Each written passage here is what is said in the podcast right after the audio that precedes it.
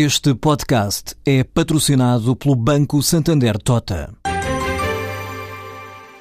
Sabia que a França é o país que mais vinho importa de Portugal? E que os Estados Unidos são o maior importador de calçado do mundo? Ou quais as empresas que importam mais azeite português?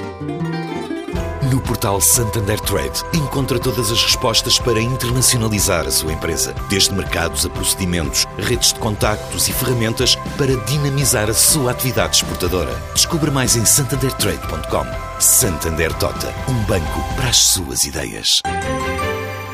A catalã Fonte Salem vai investir cerca de 8 milhões de euros em Portugal na ampliação e modernização da unidade industrial da antiga cerveja Sintra, em Santarém. Vai criar entre 25 a 30 novos postos de trabalho. A obra, para concluir durante o segundo trimestre de 2015, pretende reforçar a capacidade de enchimento de refrigerantes da fábrica, tornando-a numa das unidades com maior produção a nível ibérico para os mercados onde está presente. A Fonte Salem pertence ao grupo DAM, é uma das empresas líderes em Espanha no ramo das cervejas, refrigerantes e águas com gás. Tem uma produção anual que ronda os 6 milhões de hectolitros. Esta empresa tem três unidades fabris, duas em Espanha, em Salem e em El Puig, e esta unidade em Portugal, a antiga fábrica de cervejas Sintra, em Santarém, que foi adquirida em 2009. A EasyJet começou a recrutar para a futura base que vai ter no Porto e que prevê abrir na primavera do próximo ano. A companhia aérea de baixo custo precisa de contratar 80 pessoas para a unidade que vai ter no aeroporto de Sacarneiro, onde estima estacionar dois novos A320 para reforçar a oferta para a Europa. Por enquanto, a EasyJet está a contratar pilotos e pessoal de cabine com experiência aceitando as candidaturas através do site oficial da empresa. Esta companhia low cost está em Portugal desde 99. Neste momento já transporta mais de 4 milhões de passageiros no mercado português, opera para Faro, Funchal e Porto, tem uma base no aeroporto da Portela em Lisboa já há dois anos. Pela primeira vez, um vinho da Bairrada conseguiu uma das distinções mundiais de referência do setor, a IWC Champion White Wine 2014. Prémio conquistado pelo Campo Largo Branco 2011.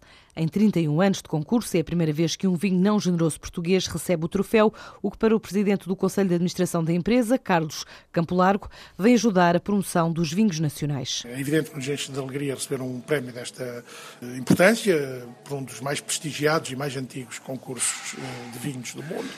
E, evidentemente, ele começa por ser importante porque é a primeira vez que um vinho português não generoso, um vinho não fortificado, Porto ou outro, ganha este prémio. Logo, um vinho da Bairrada, logo, um vinho branco duas quase heresias que ficam desfeitas com este reconhecimento internacional. É, portanto, digamos, duplamente importante para nós.